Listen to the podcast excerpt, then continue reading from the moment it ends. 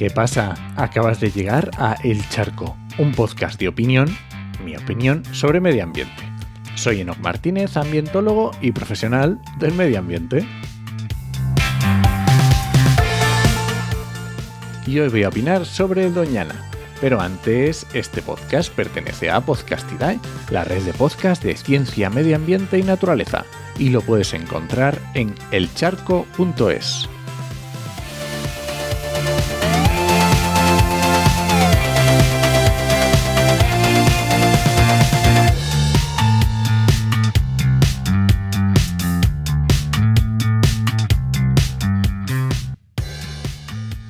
Hoy ya toca hablar de Doñana, pero creo que podemos hacer extensión a otros espacios de alto valor medioambiental, porque realmente me parece que no valoramos lo que tenemos cerca.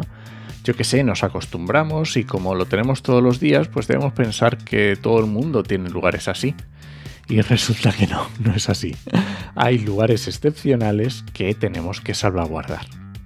Y como ejemplo voy a poner a Doñana, más concretamente el monumento natural del acantilado del Asperillo, que es un sistema de dunas fósiles, que ya te digo, es un acantilado arenoso que se extiende por unos 12 kilómetros de playa entre Matalascañas y Mazagón, aunque pertenece al término municipal de Almonte. ¿vale? Cuando hable del ayuntamiento voy a hablar del ayuntamiento de Almonte.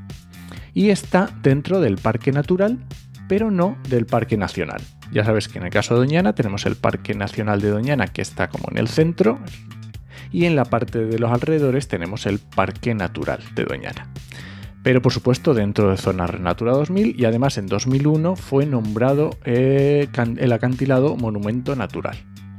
Vale, entonces, ¿qué pasa con este acantilado, con estas dunas? Con estas dunas? Pues resulta que en el verano de 2019 se excavó una de las dunas para hacer un acceso a la playa. Estamos hablando de una rampa de unos 50 metros que superaba un desnivel de 12 metros. O sea, es un acantilado, un señor acantilado. ¿Y cuál es el problema? Pues que no tenían ni proyecto de obra, ni licencia, ni autorización ambiental. Y dices tú, pero vamos a ver, ¿cómo puede ser esto? ¿En qué cabeza cabe? Bueno, pues al parecer la, eh, obra estaba autorizada, o sea, estaba autorizada una obra de acondicionamiento de algunas de las bajadas pero estaba autorizada para otra empresa.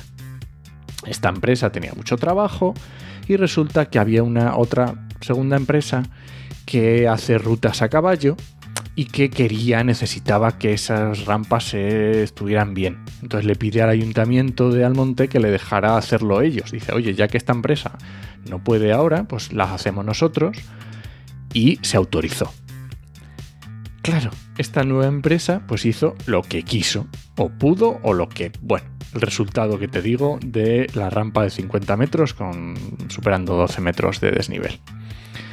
Y resulta que el daño que han causado es irreversible. Los firmes oficiales dicen que es imposible la restitución del estado original. Se lo han cargado. Ahora tenemos un acantilado cuyos materiales más antiguos estiman que tienen entre 14.000 y 15.000 años, con una rampa nueva. y resulta que obviamente hay un juicio y tenemos a un concejal, al gerente y al administrador de esta empresa de las rutas a caballo, acusados por presunto delito ambiental y por lo que cada uno se enfrenta a cuatro años de prisión. Así que tenemos a una empresa que vive del espacio natural y a un concejal que tiene que velar por el territorio que se ha encargado una parte del monumento natural. ¿Cómo te lo explicas? ¿En qué cabeza cabe esto? Bueno, si encuentras alguna otra explicación, házmelo saber porque yo no lo entiendo. Y nada, este ha sido el charco de esta semana. Si alguien te pregunta, no lo dudes, te lo dijo en HMM. Nos escuchamos.